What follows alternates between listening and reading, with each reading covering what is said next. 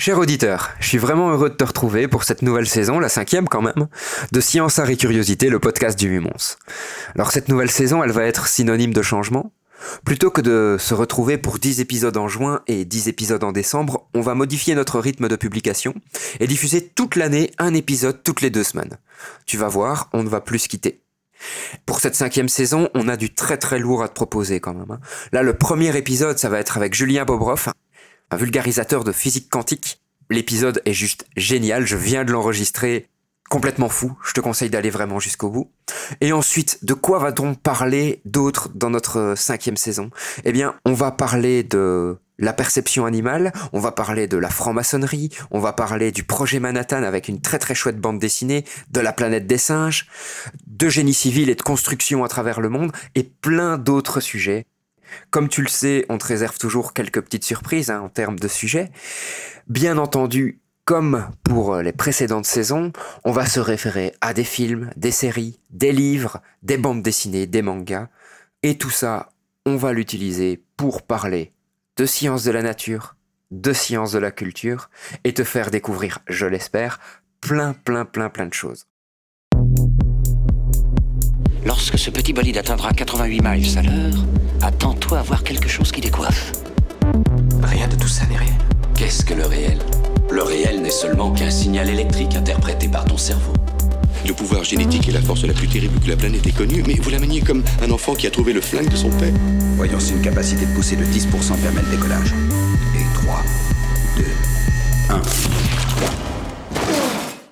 Pour ce premier épisode de la saison 5, j'ai le plaisir d'accueillir Julien Bobroff. Salut Julien. Bonjour. Tu vas bien? Très bien. Alors, c'est ce que je racontais un peu en off euh, à Julien pendant qu'on préparait le podcast.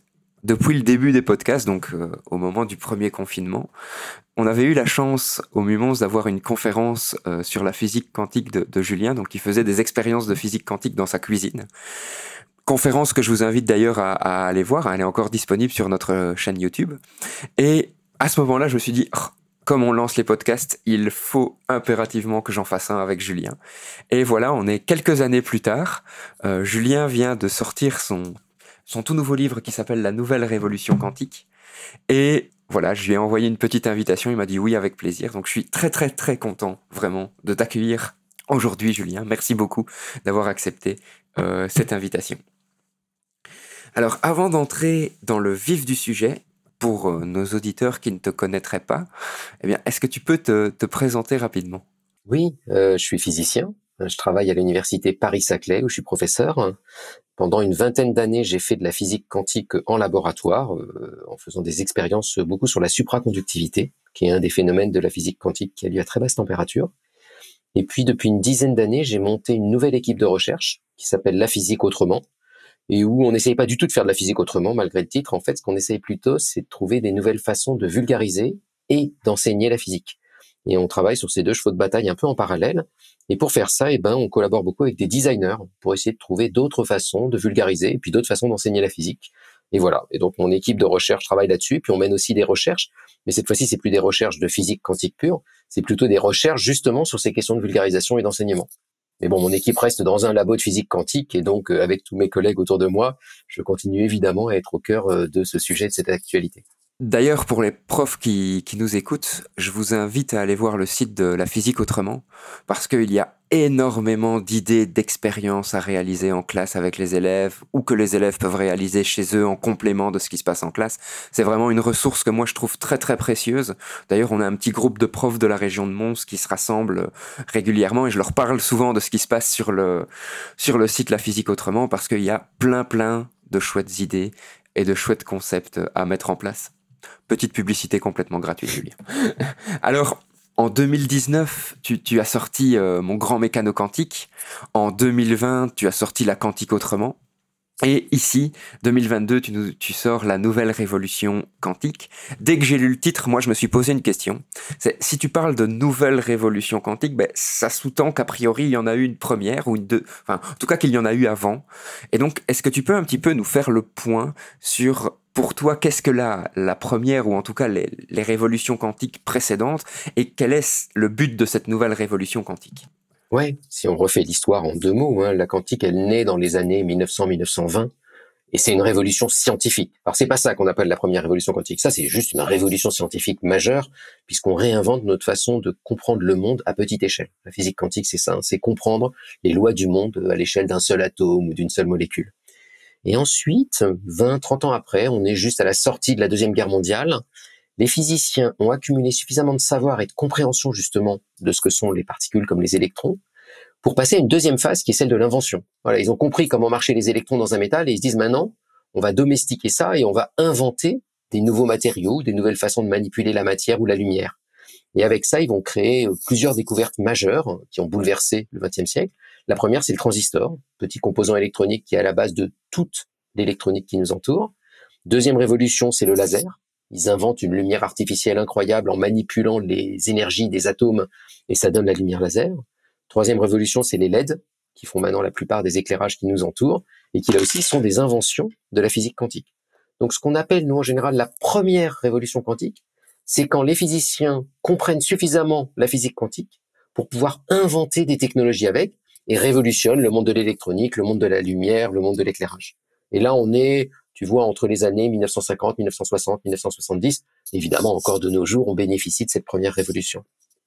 La nouvelle révolution quantique dont je parle dans le bouquin, elle, est bien plus récente et elle commence quand les physiciens vont cette fois-ci être capables, alors non pas de faire une nouvelle physique quantique, en fait bizarrement cette nouvelle révolution, c'est pas du tout une révolution de notre compréhension. Notre compréhension, elle reste à peu près la même et il n'y a pas grand-chose qui ait changé depuis les années 1930. Ce qu'il y a de nouveau, c'est que maintenant les physiciens et les physiciennes sont capables de manipuler les objets quantiques un par un. Ils sont capables de manipuler un seul atome. Ils sont plus obligés de manipuler un milliard d'atomes à la fois. Et ça, ça va leur permettre d'accéder à des propriétés auxquelles ils ne pouvaient pas accéder jusque-là. Et, un peu comme s'est passé cette première révolution quantique, ça à nouveau, c'est une révolution scientifique, mais c'est pas ce qu'on appelle la deuxième révolution quantique. La deuxième révolution quantique, c'est une fois qu'ils ont appris à faire ça, comment ils vont l'utiliser pour créer des nouvelles technologies. Et c'est ce qui se passe en ce moment. Alors, ce qui est, euh, je vais pas dire dingue, parce que voilà, mais au final, en fait, on a déjà de la technologie quantique autour de nous même si, euh, en effet, on a tendance à l'oublier.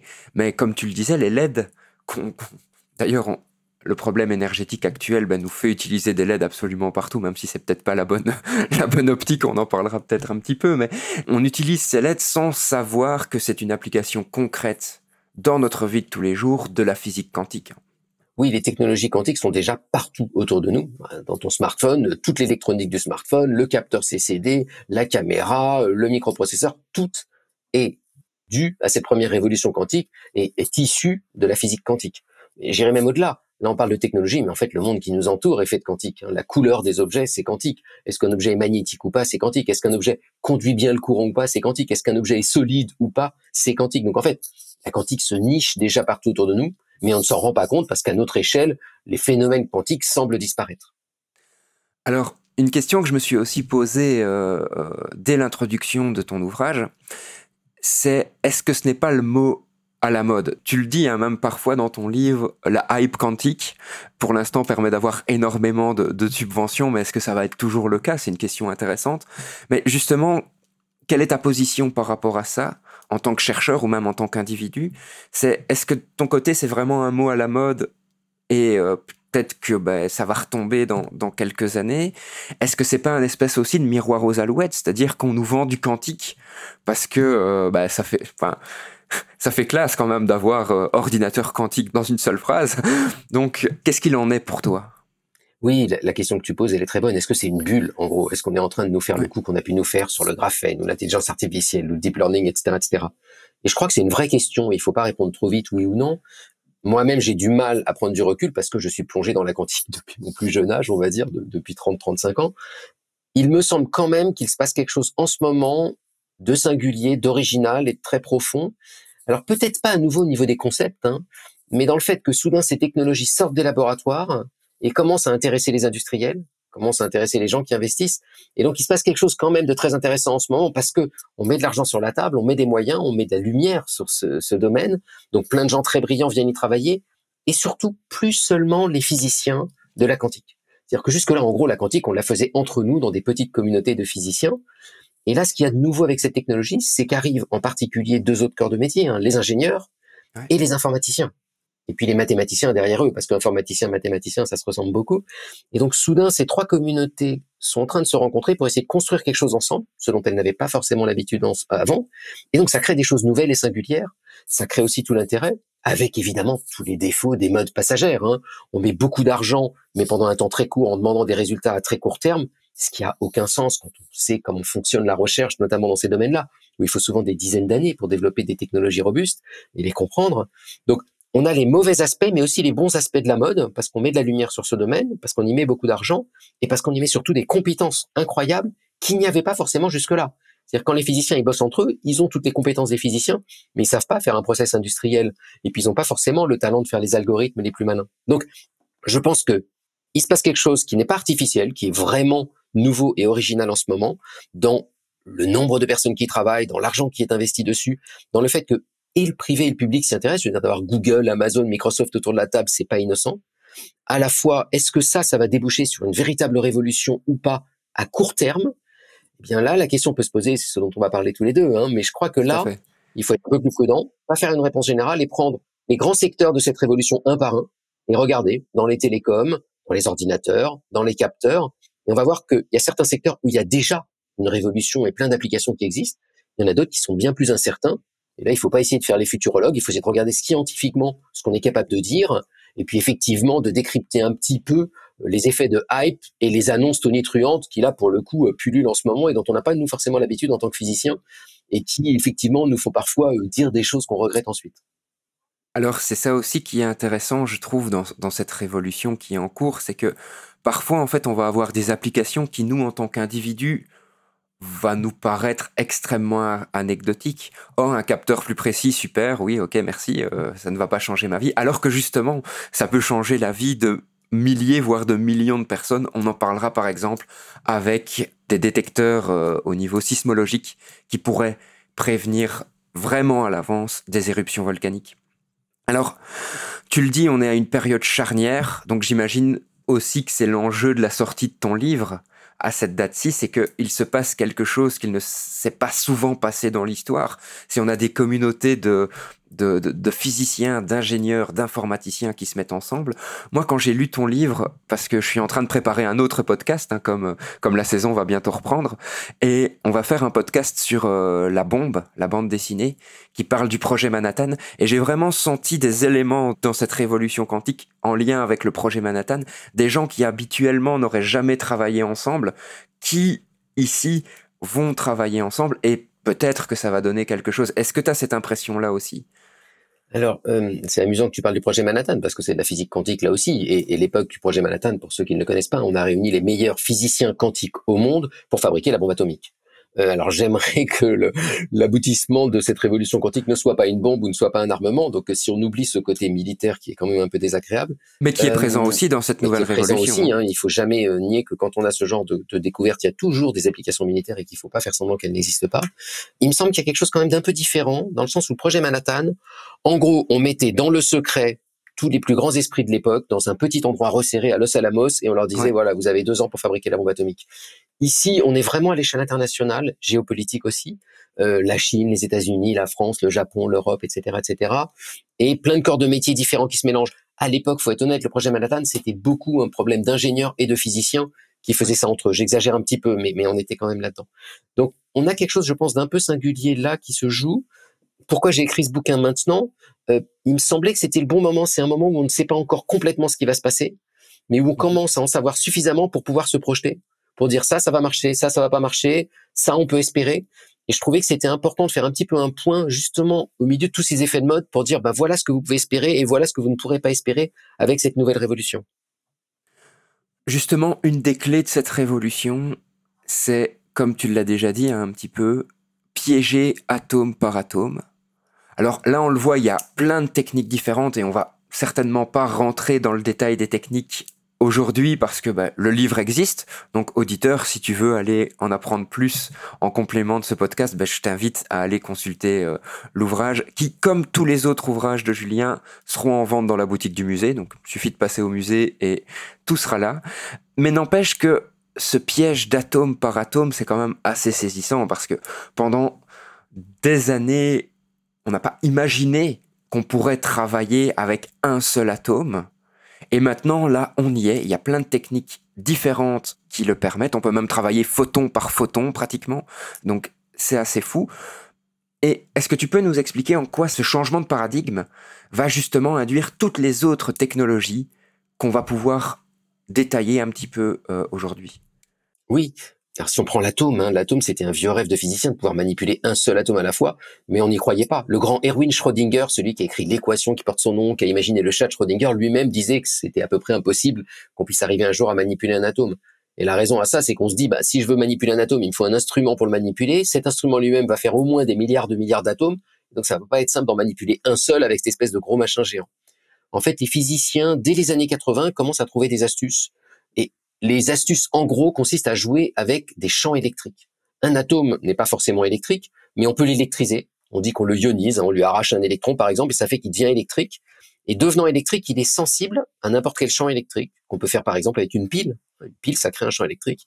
Et donc, il suffit en gros de mettre les bonnes piles autour de l'atome avec les bonnes formes et les bonnes directions, et ça va le piéger. Ça va le piéger au sens où dès qu'il va essayer de s'échapper, exactement comme un piège, ça va le ramener au milieu du piège. Et les physiciens arrivent à faire ça mais surtout ensuite, le gros problème, c'est si on a réussi à piéger un atome dans son piège, comment voir qu'il est là? Hein, Quand on piège un lapin dans la forêt, c'est facile de repérer s'il est dans le piège ou pas. Un atome, c'est quelques dix milliardièmes de mètres, et ça ne se voit pas comme ça, même avec les meilleurs outils de mesure. Là, ce que vont faire les physiciens, c'est faire briller l'atome. Ils vont choisir des atomes fluorescents, de sorte que quand on les irradie avec un laser, ils se mettent à briller. Et ça, on peut le voir avec un simple appareil photo, en fait.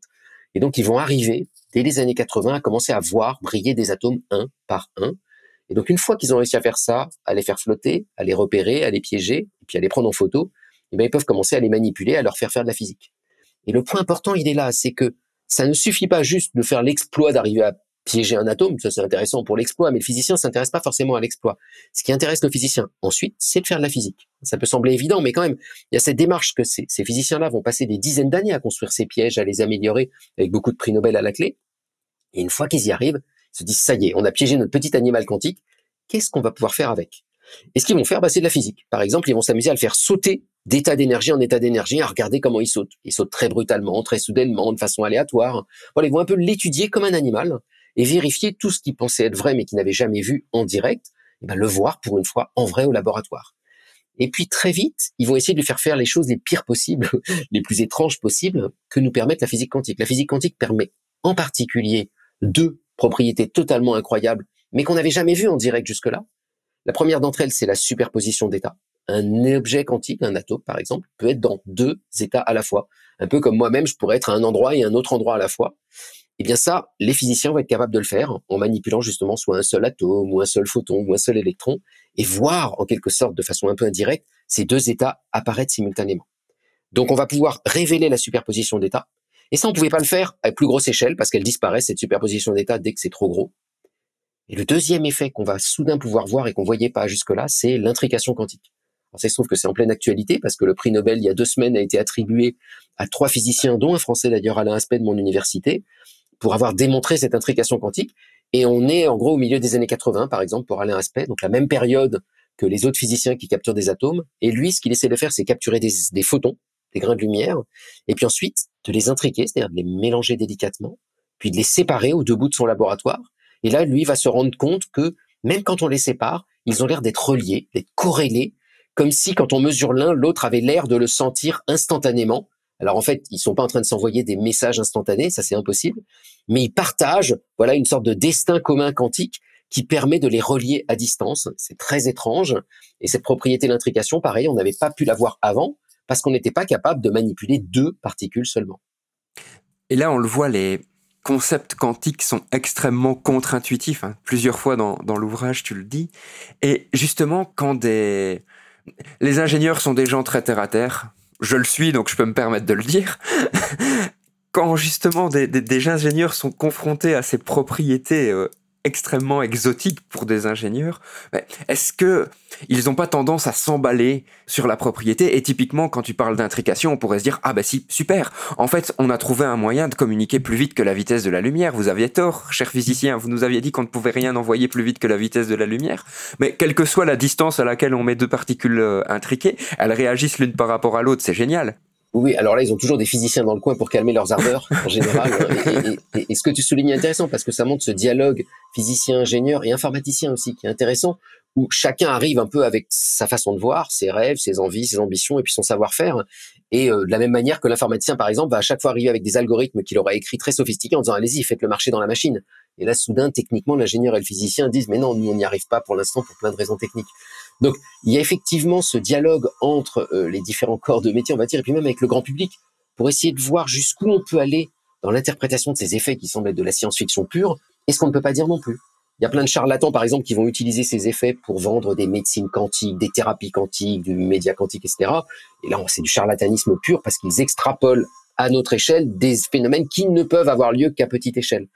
Et là, je crois que pour le coup, c'est le travail de gens comme toi et moi, de vulgarisateurs, de podcasteurs, de vidéastes, de youtubeurs, etc., d'aller voir le grand public et de leur raconter ce que sont ces phénomènes, à la fois pour leur montrer à quel point ils sont effectivement merveilleux et incroyables, mais à quel point aussi on ne peut pas leur faire dire n'importe quoi. Si on prend par exemple cette superposition d'états, eh bien un être humain, lui, ne peut pas être dans deux états à la fois au point de vue quantique, parce qu'il est trop gros, trop chaud, et pour plein de raisons scientifiques, on ne peut pas le mettre dans deux états à la fois, contrairement à ce que vont dire plein de gourous de la quantique. Alors, ce qui est aussi assez interpellant dans, ce que tu viens de nous expliquer, tu nous dis, ben voilà, les pièges quantiques apparaissent dans les années 80, en tout cas sont, découverts dans les années 80. On est en 2020, donc ça fait presque 40 ans, et on n'a pas l'impression qu'il y a une technologie de rupture complète qui, qui est grâce à ces pièges quantiques. donc, à ton avis, combien de temps va prendre cette technologie pour se déployer complètement et réellement Parce que c'est assez dingue de se dire, OK, on découvre un, principe et 40 euh, ans plus tard, on n'a peut-être pas d'application, en tout cas qui nous apparaissent pas de façon très claire pour le Quidam. Oui, c'est une bonne question, cette question de l'échelle de temps. Alors moi, j'ai pris un malin plaisir justement dans mon livre à re-raconter cette histoire. Parce que d'abord, elle est très belle, il se passe des tas de choses incroyables au cours du temps, mais raconter que le temps est long dans la recherche. Et quand on parle de révolution, parfois on a cette image que ben, des gens arrivent et puis font la révolution en un jour. Les révolutions scientifiques, elles prennent des dizaines d'années. Elles ne sont pas soudaines. Et même quand on nous les vend un peu à la façon d'un eureka génial qui va arriver de façon soudaine, en réalité, elles ont été mûries pendant des dizaines d'années avant d'exploser véritablement. Et donc c'est le cas avec cette révolution autour de l'atome. C'est une révolution qui prend des dizaines d'années. Alors je suis pas aussi pessimiste que toi, c'est-à-dire que ce qu'on fait les types dans les années 80, maintenant on l'utilise déjà quotidiennement. Par exemple dans nos GPS, on utilise en fait ces atomes sans le savoir, et déjà dans plein de technologies autour de nous, ils sont là sans qu'on le sache. Et, en fait c'est un peu ça, je trouve aussi, qui est euh, perturbant dans la quantique, c'est qu'en fait c'est un mot qu'on met à toutes les sauces à l'heure actuelle alors que les gens oublient qu'en fait, ça fait bien une dizaine d'années que la technologie est chez eux, dans plein d'éléments différents, et que euh, bah, ils la voient pas, donc ils savent pas que c'est quantique. Et il y a une espèce de paradoxe entre euh, on vous vend du quantique, achetez du quantique, mais en fait, ça fait dix ans derrière que vous l'utilisez. Je sais pas si tu es d'accord avec ça.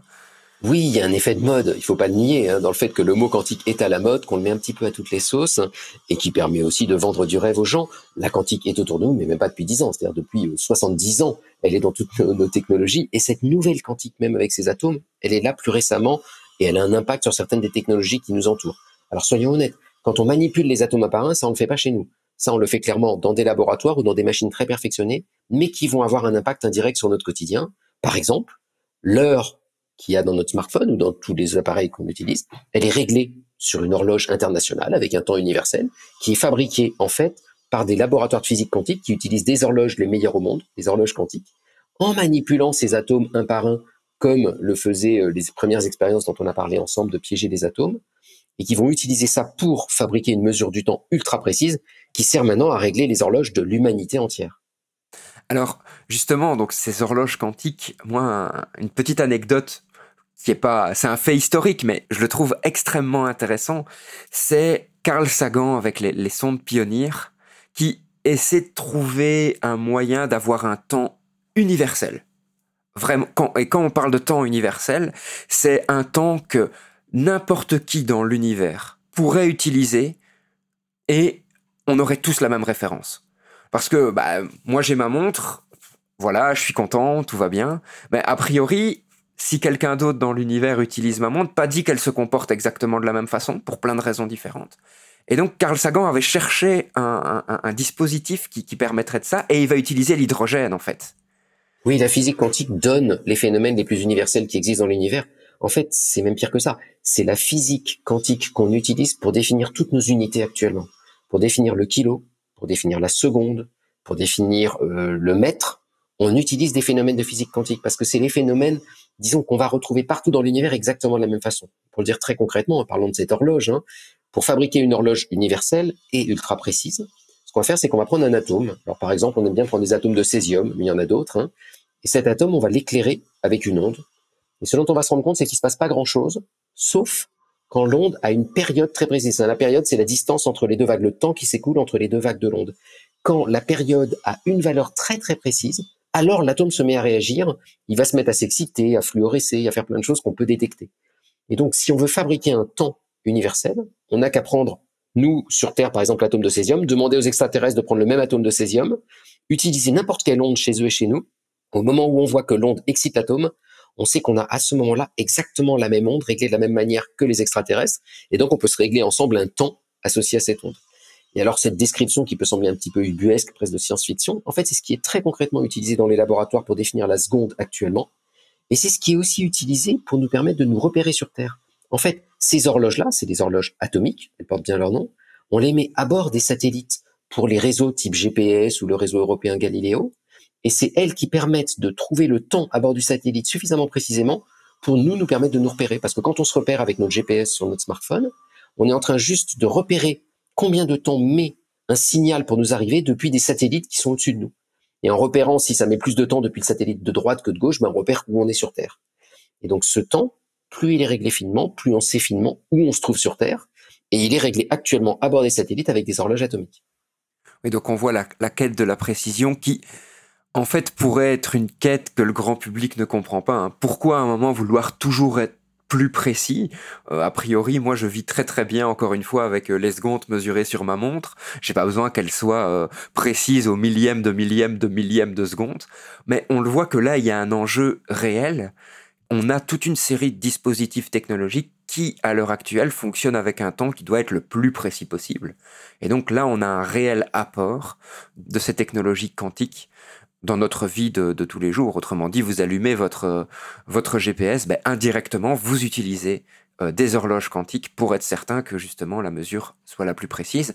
Je sais aussi que dans ton livre, tu parles de capteurs inertiels qui, grâce en fait à cette précision, pourraient aussi être extrêmement intéressants puisque il devient complètement détaché de la technologie extérieure que sont les satellites.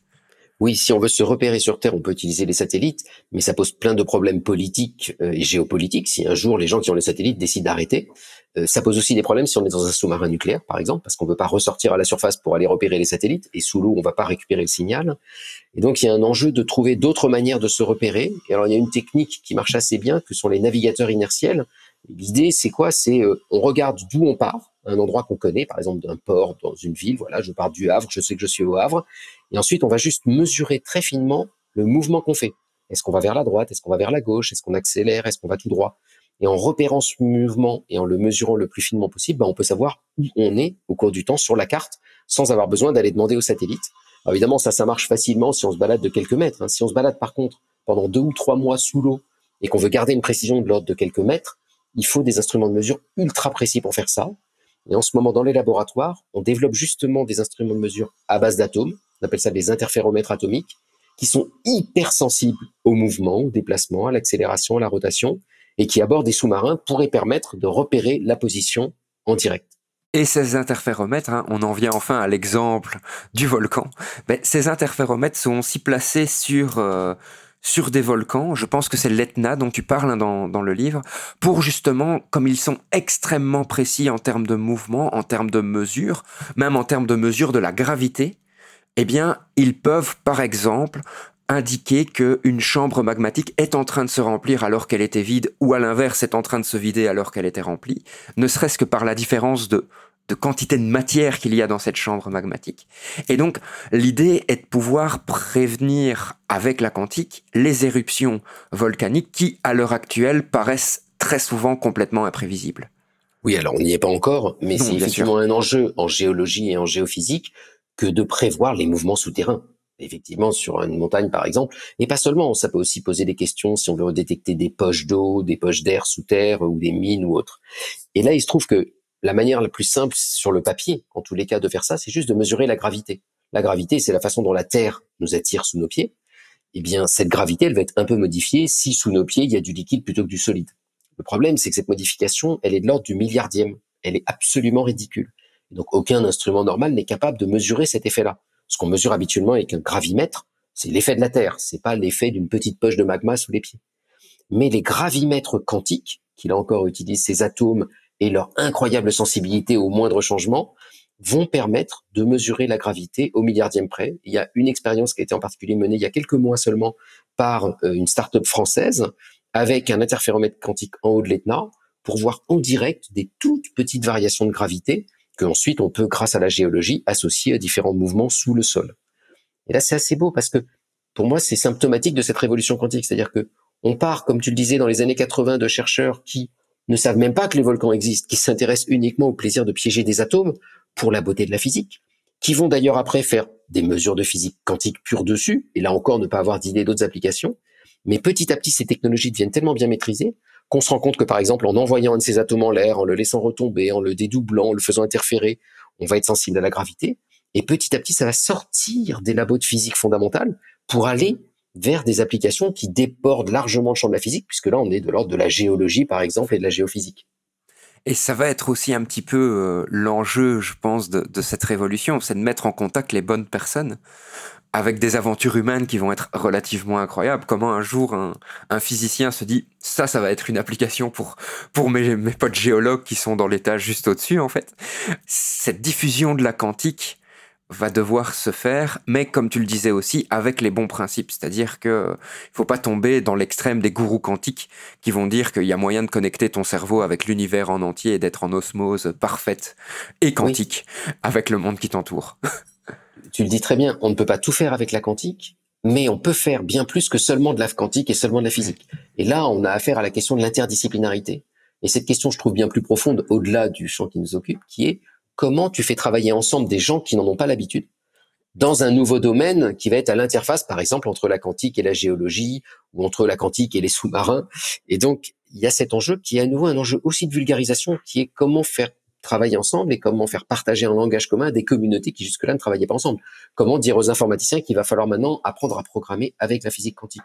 Et donc c'est un très bel enjeu, alors en particulier pour moi qui ai eu plaisir à vulgariser la quantique depuis 20 ans déjà, de voir que soudain, des banques, soudain des startups, soudain euh, des sociétés dans le spatial, euh, dans la vente en ligne, dans des tas de secteurs, me font venir pour que je leur explique la physique quantique. Alors jusqu'à présent, ils ne s'y intéressaient pas en tant qu'industrie, on va dire.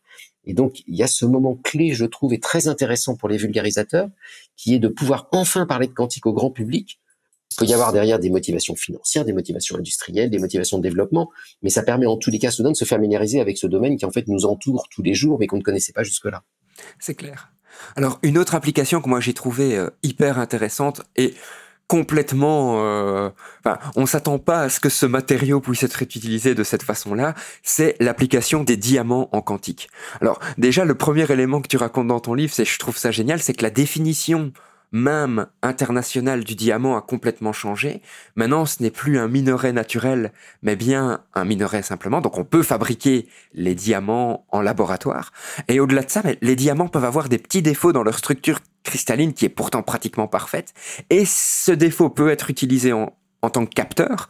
Et au-delà de ça, on peut avoir des diamants qui sont tellement petits qu'on peut pratiquement aller les mettre dans une cellule pour qu'ils prennent les mesures à l'intérieur même d'une cellule. Donc je parle bien d'une cellule qui compose notre corps, hein, pour que nos auditeurs comprennent bien de quoi je parle.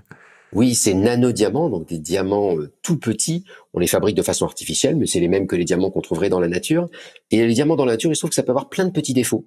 Et il y en a un en particulier qui, lui, a un comportement totalement quantique. C'est vraiment un défaut assez simple à décrire. Hein. Le diamant, c'est du carbone. Et eh ben, c'est un défaut où il y a un atome de carbone qui manque et il y en a un autre qui a été remplacé par un azote. Voilà. Donc ce tout petit défaut fait de deux atomes en réalité. Hein. Et ben, il a une propriété quantique. Il peut être dans deux états à la fois. Là maintenant, on l'a compris. Dès qu'un objet peut être dans deux états à la fois, on va pouvoir faire des technologies quantiques avec. Mais là, c'est bien plus simple parce qu'au lieu de se balader avec un atome qu'on doit faire léviter dans des champs électriques, dans un laboratoire, dans de l'ultravide, on a un petit bout de diamant, tout simplement. Et le diamant contient en quelque sorte son atome artificiel en son sein. Et donc ensuite, on va utiliser ce diamant et aller le déposer à différents endroits pour faire de la physique avec. on s'est rendu compte en particulier qu'on pouvait avec ce nanodiamant faire des mesures d'imagerie médicale un peu comme l'IRM dans les hôpitaux, exactement avec le même principe physique que l'IRM. Mais là, l'intérêt, c'est un peu à l'image de Gulliver. Hein. C'est que votre IRM, qui normalement, vous savez, c'est ce gros tube qui fait un boucan pas possible et qui occupe toute une pièce, et ben là, on le réduit à l'échelle du nanomètre. Donc, on peut aller glisser une IRM dans une cellule, par exemple, et là, on est dans le champ de la biologie, pour faire de l'imagerie en biologie à petite échelle dans un objet biologique. Et là encore, on voit que la technologie quantique, au départ purement quantique, de s'amuser à regarder des défauts quantiques dans du diamant, va permettre finalement de fabriquer des outils très originaux pour aller dans le champ de la biologie, par exemple, ou dans le champ de la médecine. Ces nanodiamants, il se trouve que c'est des très bons thermomètres parce que leurs propriétés quantiques changent avec la température. Donc en observant ces propriétés quantiques, ben, on sait s'ils ont chaud ou froid. Et donc on s'en sert par exemple pour les mettre dans des cellules et voir quand il y a certains traitements euh, contre le cancer qui vont aller euh, cramer certaines cellules plutôt que d'autres, et ben à quel point il faut monter la température des cellules et pouvoir régler finalement la finesse d'un traitement pour qu'il n'ait pas trop d'effets secondaires en utilisant ces nanodiamants comme petit thermomètre pour vérifier que tout se passe bien. Donc là encore, on était dans le champ de la physique pure et on va progressivement dans le champ de l'imagerie ou de la thermométrie appliquée à la médecine. Et on le voit, on l'a déjà dit plusieurs fois, mais je pense que c'est important de, le redire. C'est cette physique quantique qui, à la base, était de la physique et de la physique pour comprendre la matière, maintenant se déploie complètement et intervient dans plein de champs différents, que ce soit la biologie, la géologie, on va le voir tout de suite, l'informatique, pour essayer de faire en sorte que les propriétés quantiques qu'on a découvertes et qu'on a comprises puissent être utilisées à d'autres fins. Et c'est ça que je trouve super intéressant. Alors, on ne fera pas ce podcast sans parler d'ordinateur quantique, hein. on, en entend parler ces dernières années un peu à toutes les sauces. Est-ce que tu peux nous résumer rapidement ce qu'est un ordinateur quantique, sur quel principe il se base pourquoi tout le monde cherche à la voir en fait? Oui, alors faut, faut être honnête quand même. Hein. Quand je parle de révolution quantique, l'objet symptomatique, emblématique et le plus important au cœur de cette révolution, c'est l'ordinateur quantique. C'est lui dans lequel se basent la plupart des espoirs et la plupart des investissements actuellement. Alors qu'est-ce que c'est que cette étrange machine? Un ordinateur normal, ça manipule des 0 et des 1. L'ordinateur quantique fait presque pareil, sauf que ces 0 et ces 1 à lui sont quantiques. C'est-à-dire qu'au lieu de manipuler soit un 0, soit un 1, eh ben, il va le mettre dans deux états à la fois, comme l'atome de tout à l'heure, comme le diamant de tout à l'heure. Et donc, dans un ordinateur quantique, on va utiliser par exemple des atomes ou par exemple des diamants, n'importe quoi qui puisse être mis dans deux états à la fois. Et donc, au lieu d'avoir soit des zéros, soit des 1, on a une soupe de 0 et de 1 superposés. Alors, on pourrait se dire naïvement que ça va être une catastrophe, qu'on va rien pouvoir calculer avec. En fait, c'est exactement l'inverse. C'est que ça peut être incroyablement puissant parce que si dans mes 0 et mes 1, je peux avoir toutes les combinaisons à la fois et que j'ai pas besoin de choisir, eh bien, je peux mettre bien plus d'informations. C'est-à-dire, si par exemple j'ai 3 0 et 1, je peux mettre 8 informations parce qu'il y a 8 façons de les combiner. Si je mets 20 0 et 1, je peux mettre 1 million d'informations. Et ça, ça croît exponentiellement. À chaque fois que je vais rajouter un 0 et un quantique, je vais doubler le nombre d'informations auxquelles peut accéder mon ordinateur. Donc, c'est des ordinateurs qui, sur le papier en tous les cas, seraient capables de manipuler des 0 et des 1 quantiques. On appelle ça des qubits pour nous. Et en faisant ça, accéderait en quelque sorte simultanément à énormément d'informations à la fois. Si on sait traiter cette information, eh ben on est capable soudain avec cet ordinateur de faire certains calculs ou certains traitements qu'on ne sait pas faire avec les ordinateurs actuels. Donc c'est un ordinateur qui, pour certaines applications particulières, irait incroyablement plus vite, au point de pouvoir permettre de faire des calculs qu'on ne sait pas faire actuellement. Ça, c'est son premier intérêt. Et deuxième intérêt, c'est aussi qu'il pourrait servir de simulateur quantique, on y reviendra peut-être un peu après, mais donc permettre en gros de simuler la nature à l'échelle de la quantique, et là d'ouvrir des champs d'application là aussi vertigineux. Alors c'est assez dingue, hein, parce que on a cet objet qui, comme tu le dis, sur papier est incroyable, et pourtant derrière, il est extrêmement difficile d'avoir un consensus scientifique sur est-ce qu'on va l'avoir, est-ce qu'on va pas l'avoir. Durant toutes les interviews que tu as menées pour réaliser ton livre, hein, tu le dis, il y a toute une partie des scientifiques qui disent non mais on n'y arrivera jamais, c'est impossible, euh, pour plein de raisons différentes qui sont expliquées dans le livre, hein, puisque, euh, ben, euh, comme tu l'as dit, c'est des technologies extrêmement sensibles. Donc, ben, la sensibilité de la technologie fait que justement, le point fort devient un espèce de point faible aussi. C'est-à-dire que c'est tellement sensible que la moindre petite chose peut faire en sorte qu'il y ait une erreur dans le calcul. Et le problème, c'est qu'on ne peut pas venir intervenir dans le calcul parce que si on intervient, bien tout s'effondre entre guillemets et, c'est fini. La mesure détruit complètement le calcul qui est en cours. Et donc comment t'expliques en fait cette situation où on a des gens qui y croient, on a des gens qui y croient dur comme fer et qui disent même ben, dans dix ans on l'a. Il y, en a d'autres qui disent non c'est impossible. Et, dans toute cette soupe on a même des sociétés quantiques, d'ordinateurs quantiques qui sont cotés en bourse. Et donc enfin on, est vraiment dans une situation euh, assez bizarre pour le monde scientifique en fait je trouve. Oui, oui, tu as raison. Alors faisons un petit point de où on en est déjà. C'est-à-dire que là, en t'écoutant, on aurait presque l'impression que c'est un rêve sur papier qu'on a pas. On a déjà plein d'ordinateurs quantiques. Il y a des centaines d'ordinateurs quantiques dans le monde, peut-être des milliers. C'est juste qu'ils marchent mal ou alors qu'ils ne sont pas capables de manipuler beaucoup de 0 et de 1 et du coup le calcul n'est pas intéressant. Donc on est à un moment où on sait faire des ordinateurs quantiques, que ce soit dans le public ou dans le privé, on sait les faire calculer, mais soit ils ne manipulent pas assez de 0 et de 1 et donc c'est pas intéressant, donc c'est juste des machines pour montrer que ça marche, mais pour l'instant juste preuve de faisabilité, soit ils ont beaucoup de 0 et de 1, mais dans ces cas-là ils font beaucoup d'erreurs de calcul qui font que les calculs finalement sont faux à la fin. Donc on est voilà cet entre-deux où ça y est, on sait faire des ordinateurs quantiques, mais ils marchent mal. Et là, un raisonnement classique d'ingénieur peut être de dire, on n'a qu'à améliorer le process. Et c'est bien ce qu'on a fait avec l'informatique habituelle. On est parti de transistors qui faisaient 3 cm à peu près dans les années 1950 pour arriver aux prodiges actuels que sont dans un microprocesseur actuellement une centaine de millions, voire un milliard de, euh, de transistors. Et donc, on pourrait se dire, ben, on y va, on fait pareil, on va passer à l'échelle, on va faire des bonnes usines, on va faire des bons process et on va graver ces ordinateurs quantiques pour les faire grossir petit à petit. Mais là intervient la physique. Et la physique dit, ça va pas être aussi simple qu'avec des ordinateurs normaux. Ça va juste pas être une question de propreté, de qualité de la gravure, de qualité de l'usine, parce qu'il va y avoir la physique qui va vous limiter. La raison à ça, c'est qu'on a en fait deux envies antagonistes, en quelque sorte. On veut, on veut deux choses opposées et on n'y arrive pas. On veut faire grossir l'ordinateur, c'est-à-dire mettre de plus en plus de 0 et de 1 quantiques. Mais il se trouve que la physique quantique a une propriété particulière, c'est que, c'est ce que je vous ai dit au tout début, un atome peut être mis dans deux états à la fois. Moi-même, être humain, je peux pas être mis dans deux états à la fois. Alors on peut se dire, mais pourquoi? Je veux dire, Où est la frontière? Qu'est-ce qui se passe? Ben, Moi-même, je peux pas être dans deux états à la fois pour deux raisons. Je suis trop gros et je suis trop chaud. Je suis trop gros, c'est-à-dire que je suis fait de milliards de milliards d'atomes, et je suis trop chaud, c'est-à-dire que mes atomes bougent dans tous les sens dans mon corps. Et ces deux effets-là, en général, réduisent à néant les superpositions d'états. Donc si j'ai cet atome qui est dans deux états 0 et 1, si je commence à le mettre au milieu d'autres atomes ou dans un endroit où il fait trop chaud, ça va s'arrêter. On appelle ça la décohérence. Et donc ça, c'est un peu le drame de l'ordinateur. C'est-à-dire que l'ordinateur, il veut grossir, mais en grossissant, il se tue lui-même en quelque sorte, puisqu'il fait fondre et s'arrêter ses propres effets. Et donc, c'est ça le drame, et c'est ça qui fait que les avis sont très divergents. Il y en a qui disent, il suffit d'améliorer un petit peu, ou il suffit de trouver d'autres façons de traiter ces 0 et ces 1, et on va arriver à les protéger, et on va arriver à grossir, grossir, pour finalement avoir le bon nombre de 0 et de 1, et en même temps réduire les erreurs, parce que les erreurs, pour l'instant, nous, empêchent de faire des calculs intéressants. Et puis on en a d'autres qui disent, mais non, scientifiquement, si vous faites grossir justement, vous allez créer le propre venin de votre ordinateur et il va plus marcher, et euh, vous n'allez pas pouvoir passer de 100 à 1 million. Actuellement, le record, c'est quelques centaines de 0 et de 1. On aimerait passer à 1 million, et ça, on ne sait pas le faire. Et donc voilà, on est à, ce moment un peu clé où les avis divergent, et même pas seulement les avis, mais les choix technologiques. C'est-à-dire que là, on est en train de parler d'un ordinateur quantique. En fait, il y en a une petite dizaine de technologies possibles. On n'est pas du tout à l'époque où on a déjà choisi que c'était avec un transistor qu'on faisait, qu'on devait le faire comme dans les années 60. Là, on est encore au moment, à la préhistoire, où on n'a pas encore choisi quelle allait être la bonne technologie. Et on en teste en gros six ou sept en parallèle dans plein d'endroits dans le monde pour essayer de voir laquelle marche le mieux et laquelle pourrait peut-être passer à l'échelle. Et comment il y a peut-être moyen aussi de les connecter pour avoir l'avantage de l'un avec l'avantage d'une autre et arriver à quelque chose aussi. Tout à fait.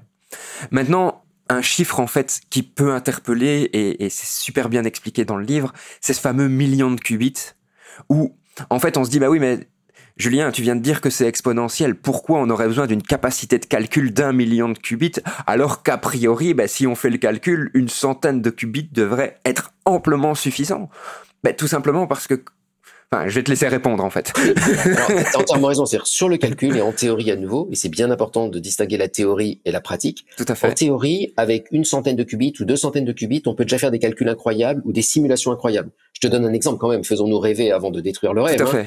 Euh, si j'ai un ordinateur quantique, si tu m'offrais un ordinateur quantique demain qui marche et que dedans il y ait 100 ou 200 qubits, donc 100 ou 200 atomes euh, dans des 0 et des 1, eh bien je pourrais l'utiliser par exemple pour comprendre et améliorer certaines réactions chimiques. Je pourrais simuler des réactions chimiques ou les calculer, et ça me permettrait par exemple de fabriquer une bonne réaction chimique pour capter le CO2 et pour plus laisser le CO2 s'évanouir dans l'atmosphère. ça pourrait me permettre aussi de remplacer ce qu'on utilise actuellement pour faire les engrais azotés et qui coûtent quelques pourcents de la facture justement énergétique mondiale. Donc ça me permettrait de faire de nouveaux médicaments. qu'on ne sait pas faire actuellement. Ça me permettrait de fabriquer des nouveaux matériaux, par exemple, pour remplacer les matériaux dans les piles ou dans les panneaux solaires avec des rendements bien meilleurs. Donc, des impacts considérables, par exemple, sur l'environnement.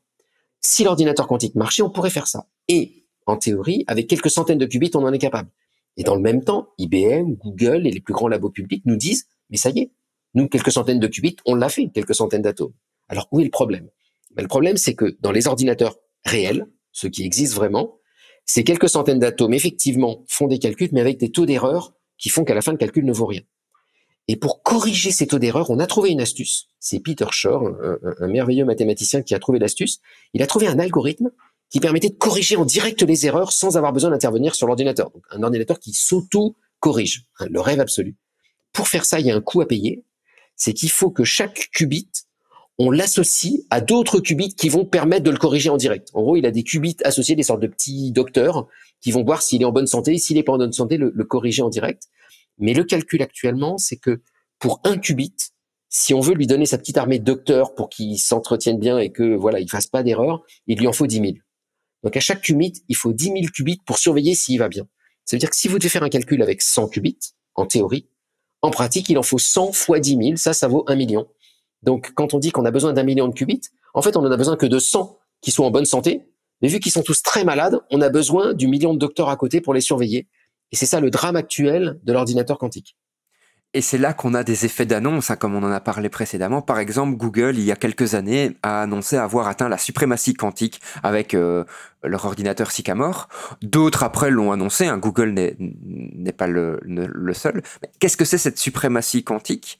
Et est-ce qu'au final, ils l'ont réellement atteint, cette suprématie quantique? Et qu'est-ce qu'ils ont fait avec? Alors oui, ils l'ont réellement atteint, mais elle sert absolument à rien. Donc qu'est-ce qu'ils ont fait en l'occurrence euh, dans, cette annonce-là?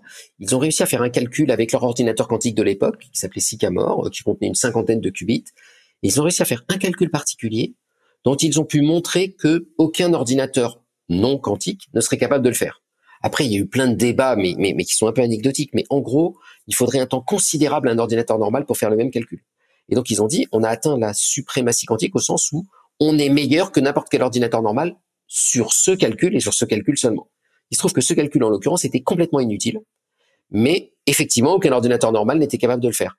Donc, c'est à la fois une annonce, moi je trouve vraiment pertinente, c'est pas juste un effet d'annonce. Et d'ailleurs, c'est un article dans Nature qui fait six pages, qui est très profond, où ils montrent qu'ils sont arrivés à faire quelque chose technologiquement que personne n'était capable de faire à l'époque, qui était de manipuler en même temps une cinquantaine de qubits. Et le calcul le démontre. Par contre, ce qu'on en a extrapolé dans les médias, qui était de dire ça y est, Google détient un ordinateur quantique qui va permettre de tout calculer, ça c'était complètement faux. Cet ordinateur quantique ne sert pour l'instant pas à grand chose, mais il sert juste à montrer qu'ils sont capables de maîtriser cette technologie pour l'instant parmi les meilleurs au monde. Qui dit ordinateur dit programmation. Comment on programme un ordinateur quantique? En apprenant la physique quantique. Alors là, c'est la mauvaise nouvelle pour tous les informaticiens qui nous écoutent, ou la très bonne nouvelle après tout, hein, c'est qu'il faut apprendre la physique quantique. Pourquoi? C'est parce que pour manipuler cette soupe de 0 et de 1, on ne peut pas le faire avec des recettes traditionnelles. Il faut le faire en utilisant les astuces de la quantique. Alors pourquoi ça? C'est parce que, en gros, ces 0 et ces 1, c'est comme des petites vagues, c'est comme des petites ondes. Et l'astuce de la physique quantique, ça va être de faire interférer ces ondes, de les mélanger entre elles, de sorte que certaines s'annulent et d'autres s'ajoutent. Et donc, en faisant ça, en gros, si on a une bouillie de 0 et de 1, mais qu'on sait la manipuler, cette bouillie, un peu comme si on était dans une piscine, ce que je raconte dans mon livre, et que chaque 0 et 1, ça soit une petite vague, si vous avez les bonnes rames pour mesurer, euh, pour mélanger votre piscine, à la fin, il va sortir une seule vague qui est la solution de votre calcul. Et donc, tout l'art des informaticiens de la quantique, c'est mélanger ces 0 et ces 1 avec ce qu'on appelle des portes quantiques, donc des, des, des petites astuces de physique quantique avec des ondes, avec des lasers, etc., pour que toutes les mauvaises solutions s'éliminent entre elles et qu'il ne sorte que la bonne solution, qui fasse qu'une fois qu'on mesure notre système, il ne reste plus qu'une seule solution qui est la bonne.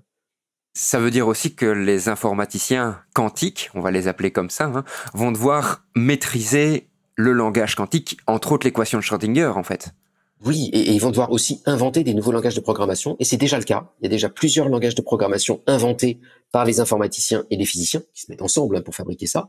Et c'est une nouvelle façon de programmer. Donc moi, je trouve ça complètement exaltant. Si quelqu'un fait de l'informatique et en a marre de programmer en C, en Fortran, en Java, en je ne sais quoi, et eh ben là, il va pas seulement apprendre un nouvel langage, mais une nouvelle logique.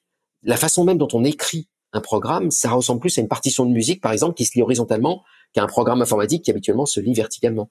Et donc, c'est tout un nouvel univers qui s'ouvre à eux s'ils ont envie de se lancer. Bon, si on prend la situation actuelle, il y a plein de gens dans le monde qui, un, ne savent pas construire un ordinateur, qui, deux, ne savent pas programmer un ordinateur, mais qui pourtant l'utilisent. C'est la situation actuelle selon moi. Et donc, est-ce qu'on peut imaginer qu'un jour, des gens auront sur leur bureau un ordinateur quantique, ne devront ni le programmer ni le construire, euh, voilà, il sera juste là et il fonctionnera. Et qu'est-ce qu'ils pourraient en faire alors? Est-ce que ce serait vraiment intéressant d'avoir ça sur son bureau? Absolument pas. Pour la plupart des gens, ça n'aurait aucun intérêt et il faut rester avec nos bons vieux ordinateurs, par exemple pour faire du jeu vidéo, ou faire du traitement de texte, ou faire de l'Internet. Cet ordinateur ne va servir qu'à certaines applications et certains calculs particuliers, mais qui pourront être très puissants. Dans plusieurs secteurs de l'industrie, j'ai parlé de la chimie, j'ai parlé du médicament, mais j'ai pas parlé par exemple de l'aéronautique, de la finance, du big data, où là il y aura des vraies applications. Donc ça va être surtout des applications industrielles ou pour des grandes économies. Et de la même manière, ça n'a aucun sens d'aller en faire euh, des ordinateurs portables parce que c'est déjà une machine très complexe. D'ailleurs, quand on voit un ordinateur quantique, on n'a pas du tout un ordinateur face à soi, on a un laboratoire de physique. Soyons honnêtes, hein, c'est une expérience de physique. Et donc l'idée, c'est plutôt d'en avoir quelques-uns dans le monde et de les partager à travers le cloud. Et c'est déjà le cas. IBM, par exemple, partage plusieurs de ses ordinateurs quantiques sur le cloud et où toi et moi et n'importe qui qui nous entend peut aller demain matin faire un petit programme et le faire exécuter à distance. Avec la joie d'Internet, il n'y a pas du tout besoin d'avoir la grosse machine chez soi. Mais c'est déjà le cas. Quand on va faire une recherche sur Google, c'est pas notre ordinateur qui fait la recherche, c'est les supercalculateurs de Google, je sais pas où, dans un centre de supercalculateurs et de superdata, qui va faire le travail et qui va nous renvoyer la réponse par Internet. Et eh ben, ça sera exactement pareil avec les ordinateurs quantiques s'ils marchent. Il y en aura quelques-uns un peu partout dans le monde et on ira leur parler et leur poser des questions et on récupérera la réponse par Internet.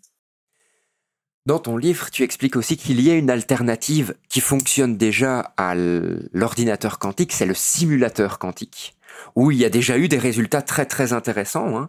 Quelle est la différence pour toi entre un ordinateur quantique et un simulateur quantique? Et est-ce que ben, le simulateur a des limites que l'ordinateur n'aurait pas. Parce qu'alors on pourrait se dire, ben, si le simulateur fonctionne déjà, alors allons sur cette voie-là, puisque de toute façon tout le monde ne l'aura pas sur son bureau, ça sert à rien d'avoir un ordinateur, faut avoir quelque chose qui fonctionne et qui peut faire les calculs dont tu as parlé. Alors c'est quoi ce simulateur par rapport à l'ordinateur? L'ordinateur c'est vraiment comme ce qu'on connaît, c'est-à-dire un appareil qui fait des calculs. Donc il manipule des 0 et des 1, et puis avec des étapes successives, calcule et à la fin sort la solution même si c'est des opérations quantiques et des 0 et des 1 quantiques, le principe est le même. Il y a un algorithme derrière. Le simulateur fait quelque chose de radicalement différent. Le simulateur, il va dire, moi, j'essaie pas de calculer quoi que ce soit. Je vais juste construire une situation et ensuite laisser la nature faire. Je vais donner un exemple. Si tu veux simuler, par exemple, euh, comment tomberait un gros rocher d'une grosse montagne, tu as deux manières de faire. Tu as la manière algorithmique, tu vas faire un calcul dans un ordinateur de l'équation de la chute du rocher, et ça va donner un calcul de ça. T'as une autre manière, c'est de faire une petite maquette avec des Lego et des Playmobil et de lâcher un petit rocher à petite échelle, de regarder comment il tombe et d'extrapoler ça à grande échelle. Ce que fait le simulateur quantique, c'est ça. C'est qu'il se fabrique une sorte de petite maquette miniature d'un problème complexe et il laisse la nature faire, il laisse les équations de la nature faire puisque vu que les objets qui sont dans son petit simulateur sont quantiques, par exemple des atomes, eh bien, en les laissant faire, ils vont suivre les lois de la quantique et d'eux-mêmes résoudre le problème. Donc, le simulateur, il ne sert que à simuler des problèmes de physique quantique. Là, on peut se dire c'est juste des physiciens qui simulent leurs propres problèmes, ça n'a pas d'intérêt pour le grand public. Mais non, parce qu'il y a un grand nombre de problèmes de physique quantique qui nous concernent. Par exemple, quand on veut fabriquer des nouveaux matériaux et trouver des meilleures propriétés possibles, j'ai parlé tout à l'heure des batteries, des cellules photovoltaïques, j'aurais pu parler de conducteurs électriques ou plein d'autres problèmes de matériaux. Eh bien, c'est des choses qu'on ne sait pas simuler dans les ordinateurs actuels. On sait juste les fabriquer en laboratoire puis les tester. Avec un simulateur quantique, on pourrait être capable de simuler des nouveaux matériaux de regarder comment ils évoluent au sein de l'ordinateur, de voir les propriétés qu'ils acquièrent, par exemple, est-ce qu'ils sont supraconducteurs, est-ce qu'ils sont magnétiques, est-ce qu'ils conduisent bien la chaleur ou pas, et à partir de là, trouver la bonne recette de cuisine qui permet ensuite d'aller vraiment fabriquer pour de vrai ces matériaux. Donc l'ordinateur servirait d'une sorte de simulateur intermédiaire avant de se lancer à fabriquer vraiment un matériau, et ben on va regarder quel est le meilleur dans la machine. Et ça, ça ouvrirait des perspectives incroyables dans le monde de l'industrie, dans le monde des matériaux, dans le monde de la chimie, dans le monde des médicaments. Il se trouve que ces simulateurs, n'ont pas le problème de bug que rencontrent les ordinateurs. Vu que c'est pas un algorithme avec des calculs, mais qu'on laisse juste faire la nature, s'il y a quelques erreurs, c'est pas très grave. Et donc les simulateurs sont en avance actuellement. Ils savent déjà faire certaines simulations, alors que les ordinateurs ne savent pas faire grand-chose en termes de calcul. Donc on peut dire que dans la course à l'application la plus utile, pour l'instant, les simulateurs sont un petit peu en avant. Et, tu le dis hein, dans ton livre, on pourrait même imaginer simuler des problèmes sociaux, des problèmes d'interaction, des problèmes architecturaux sur comment mettre les bâtiments les uns par rapport aux autres de façon optimale. Tu parles du fameux problème des voyageurs, donc le fait de trouver l'itinéraire le plus performant euh, passant par euh, X villes, euh, et plus X est, grand, bah, plus le, calcul devient bah, pour nos ordinateurs impossible à résoudre hein, d'ailleurs.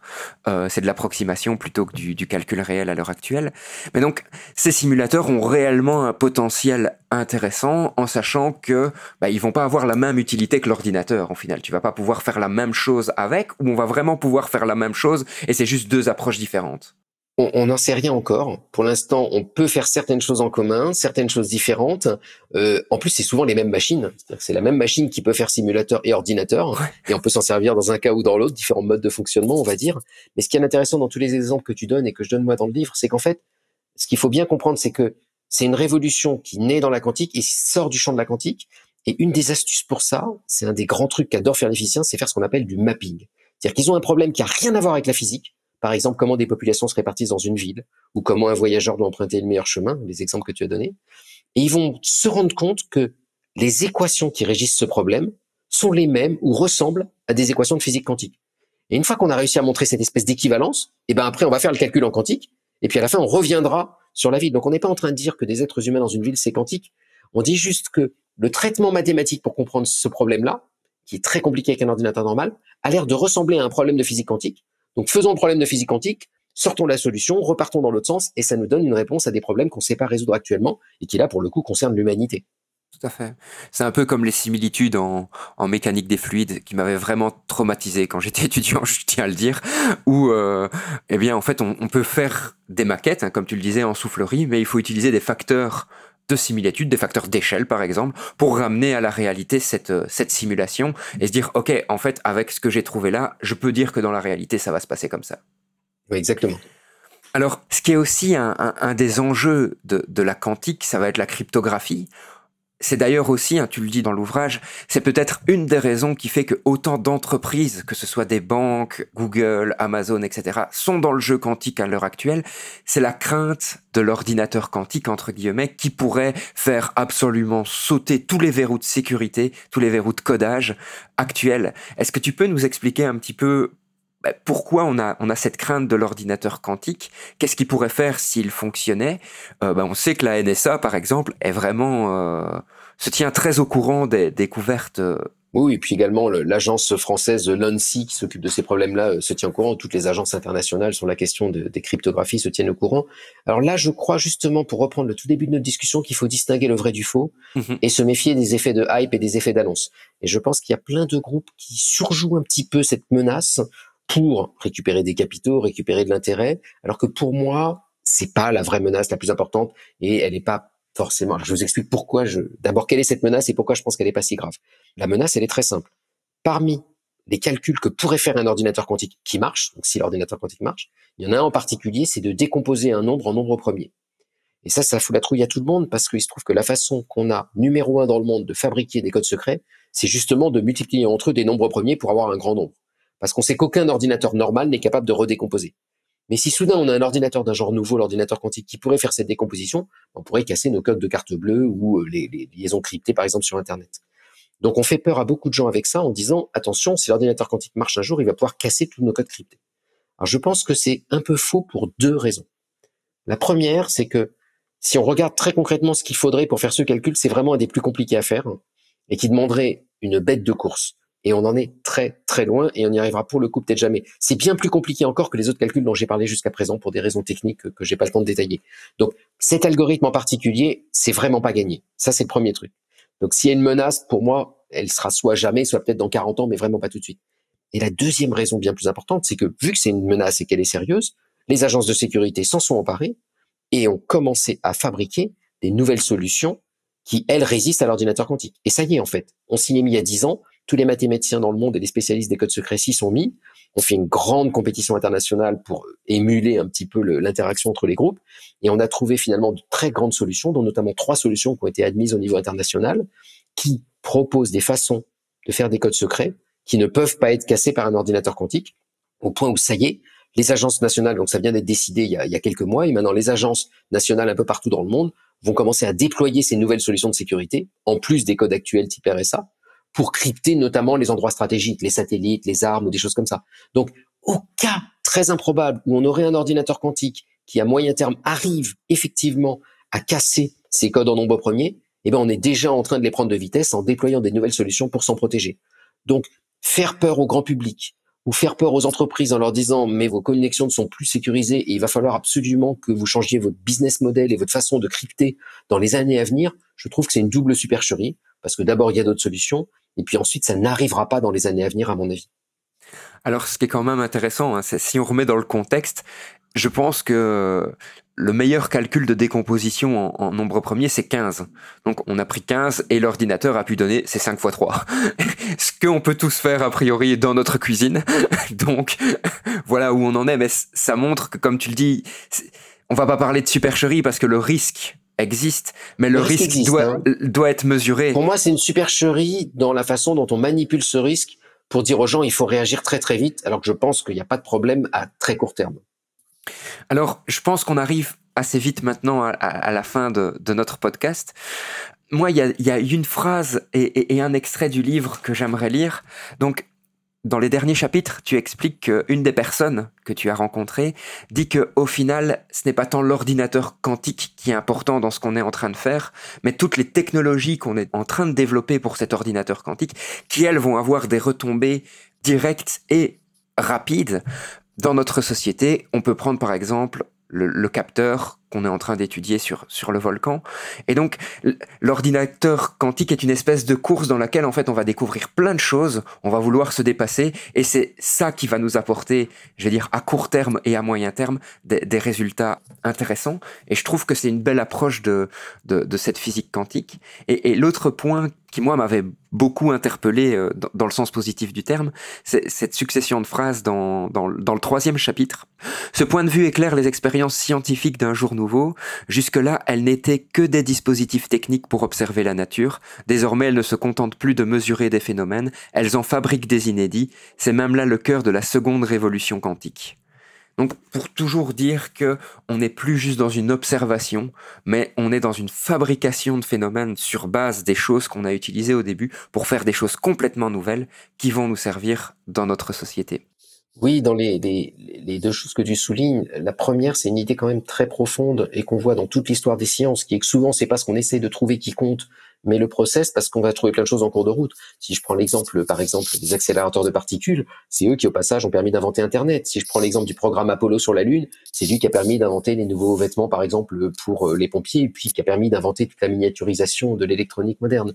Donc, souvent, le fait de devoir y arriver va nous obliger à développer des technologies, par exemple en ce moment sur les lasers, sur les champs électriques, sur la cryogénie, qui, elles, sont très utiles dans plein d'autres applications. Donc ne jamais perdre ça de vue quand on a une recherche fondamentale qui n'aboutit pas forcément au bout.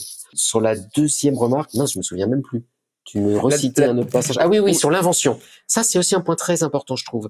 Et, et j'ai vraiment voulu insister dans le livre là-dessus. C'est le fait qu'on imagine parfois que la physique consiste à faire des belles théories, puis ensuite à les vérifier, et puis consiste à observer le réel, la nature, et voir comment il se comporte, et trouver des lois qui décrivent ça. Et c'est vrai.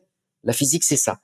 Mais depuis peu de temps, depuis une centaine d'années, on va dire, donc c'est peu à l'échelle de l'histoire de la science, la physique fait quelque chose de nouveau, où elle est capable maintenant, en comprenant tellement bien les lois de la nature, d'inventer des choses qui n'existaient pas. Prenons l'exemple du laser. Le laser, c'est une lumière qui n'existe pas à l'état naturel. Et pourtant, en manipulant les lois des atomes et des photons, des physiciens, un jour, dans les années 60, arrivent à fabriquer une lumière artificielle absolument parfaite, cohérente, incroyable. Et là, on peut pas dire qu'ils ont découvert le laser. Ils ont littéralement inventé le laser. Et dans cette révolution quantique, c'est ça qu'on vit tous les jours. Des physiciens, des informaticiens, des ingénieurs qui, ensemble, inventent des phénomènes qui n'existaient pas jusque-là et en les inventant, font apparaître des technologies incroyables. Et tu le dis aussi, et je pense que ça va être la conclusion du, du podcast. Alors, j'ai oublié de te prévenir et j'en suis désolé, mais à chaque podcast, on demande à notre intervenant une petite citation qui lui évoque ce dont on a parlé. Alors ça peut être une citation d'un livre, ça peut être une citation d'un scientifique. L'origine de la citation n'est pas importante, c'est juste qu'elle doit évoquer un petit peu la discussion qu'on a eue. Et je me rends compte que je ne t'en ai pas encore parlé. Donc voilà, pendant que je vais baragouiner un petit peu... Non, je, non, je, je, je, peux, te citer, moi, la, phrase sur laquelle je finis le livre. Parce que pour moi, elle, elle, est, elle, est, elle est, importante aussi parce que là, on est resté, tu vois, quand même assez froid, hein, avec de la physique, avec des atomes, ouais. avec des grosses machines, avec des, des, informaticiens, des physiciens, etc. Et on peut se dire, oh là là, c'est un univers un peu glacé, quoi, quand même, hein, qu'il faut un peu la trouille et ça donne pas forcément envie, et ça donne pas forcément envie de lire le livre. En fait, moi, je trouve que dans toute cette histoire, il y a beaucoup d'humains. Et c'est quand même ça qui est très très beau. Et moi j'aime beaucoup cette citation au point où j'ai fini mon livre dessus euh, d'un des physiciens de la physique quantique, un Graham Smith, qui dit peut-être que la véritable application de la quantique, ce sont tous les amis que nous nous sommes faits en cours de route. Moi je trouve qu'il y a cette idée très belle que ouais. soudain on a obligé les physiciens à sortir de leur labo et les physiciennes. Hein, J'arrête pas de dire ça au masculin, mais c'est intéressant parce que dans ce domaine-là il y a de plus en plus de femmes aussi qui travaillent et qui prennent les choses en main et ça c'est remarquable. Et donc je trouve que c'est avant tout une très belle aventure humaine. Et je trouve que la science, c'est quand même un des endroits où on a encore des aventures humaines absolument palpitantes de nos jours, où on est en train d'être là à la frontière des connaissances, à la frontière de l'inconnu, un peu comme dans une jungle vierge qu'on est en train de découvrir. Et là, ce qui est amusant, c'est que ce voyage vers l'inconnu, on le fait à plusieurs. On le fait plus tout seul dans son labo de physique. On le fait avec des gens avec qui on n'avait pas l'habitude de bosser jusqu'à présent, avec des industriels, avec des informaticiens, avec des communicants, avec des vulgarisateurs, avec des ingénieurs. Et donc, on est en train de vivre un voyage tous ensemble à plusieurs. Évidemment, il y a des bagarres, il y a des guerres au sein de ce voyage, tout se passe pas bien forcément, mais on avance tous sur un terrain inconnu et on est en train de découvrir un nouveau continent. Et ça, je trouve que c'est palpitant parce qu'il y a beaucoup d'humains dedans.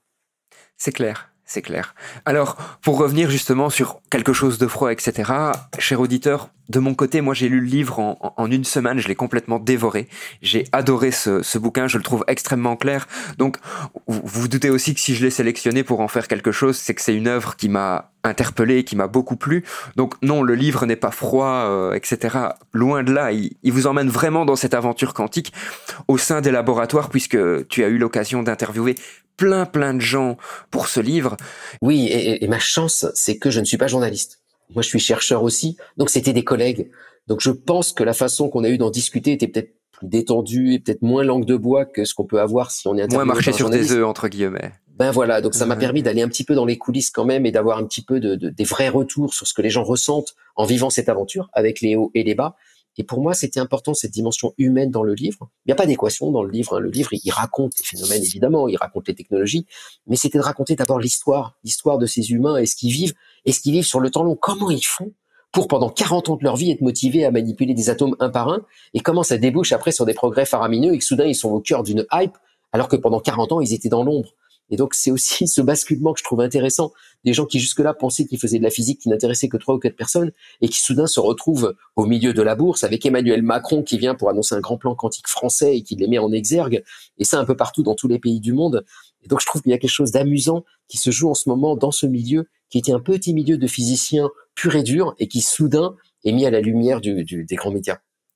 Et vraiment pour terminer, j'ai beaucoup aimé ton épilogue vraiment les dernières phrases où tu expliques que c'est vrai, il y a un wow quantique, il y a des attentes énormes qui sont derrière l'ordinateur quantique, le simulateur quantique, mais on ne doit jamais oublier que dans la situation actuelle dans laquelle on se trouve, je parle entre autres bah, situation économique, situation climatique, etc. La quantique ne résoudra pas tout, elle ne résoudra pas les problèmes d'énergie, elle ne résoudra pas les problèmes de surpopulation, ni les problèmes de pauvreté, ni les problèmes de biodiversité.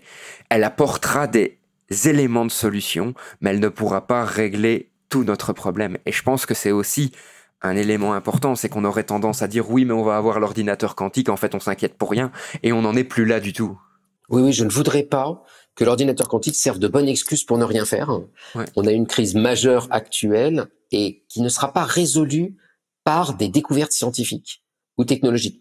Et pour deux bonnes raisons. La première, c'est qu'il y a une inertie qui fait que ça y est, on est dedans et qu'on va pas pouvoir résoudre, même si on, on améliorait tout soudainement les problèmes qu'on a déjà. Et l'autre raison, elle est importante et c'est celle que je souligne tout le temps, c'est l'échelle de temps. C'est que ça prend du temps de développer des technologies et de les appliquer à grande échelle. Et ce temps, on ne l'a pas actuellement. C'est-à-dire qu'on ne peut pas se permettre le luxe d'attendre 40 ans que l'ordinateur quantique marche pour avoir des progrès phénoménaux. Il faut agir maintenant et tout de suite. Donc je veux pas que la science serve de bonne excuse pour ne rien faire d'autre je pense que bizarrement, la science, elle peut nous apprendre d'autres choses que ce qu'on pense. Et c'est ce que je raconte aussi dans les histoires humaines que je raconte dans le livre. C'est que la science, elle apprend à bosser ensemble. Elle apprend à construire ensemble dans un débat certaines vérités, à faire émerger des vérités sans que ce soit juste un vote, mais où on essaye de construire ensemble quelque chose d'objectif.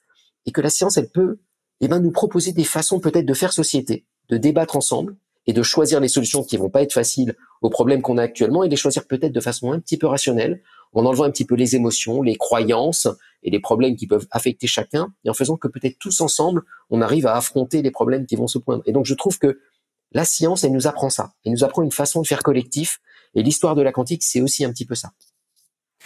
Eh bien, Julien, un très très grand merci d'avoir pris du temps pour être dans cet épisode du, podcast.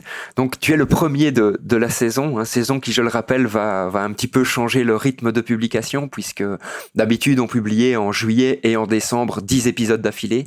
Maintenant on va publier un épisode toutes les deux semaines pendant toute l'année. Donc c'est un petit changement pour nous, mais j'espère que pour nos auditeurs, ce sera significatif. Merci d'avoir été présent aujourd'hui, de nous avoir partagé ta passion de la physique quantique et de la vulgarisation de, la physique quantique. C'était vraiment un très très grand honneur pour moi de, de partager ça avec toi. Merci pour l'invitation. À très bientôt. J'espère qu'on aura l'occasion d'échanger euh, à d'autres moments. Et chers auditeurs, a priori, on se donne rendez-vous dans deux semaines. Belle journée. Tu viens d'écouter un épisode du podcast du Mumons. Et franchement, j'espère qu'il t'a plu. D'ailleurs, si en passant, tu veux me faire un retour ou si tu as des idées d'amélioration, surtout n'hésite pas à nous contacter. Tu peux aussi devenir notre ambassadeur et faire découvrir ce podcast tout autour de toi. Si tu as des idées de sujets ou si tu souhaites enregistrer un épisode, surtout n'hésite pas à nous contacter. Rendez-vous sur le site internet mumons.be ou sur la page Facebook du Mumons.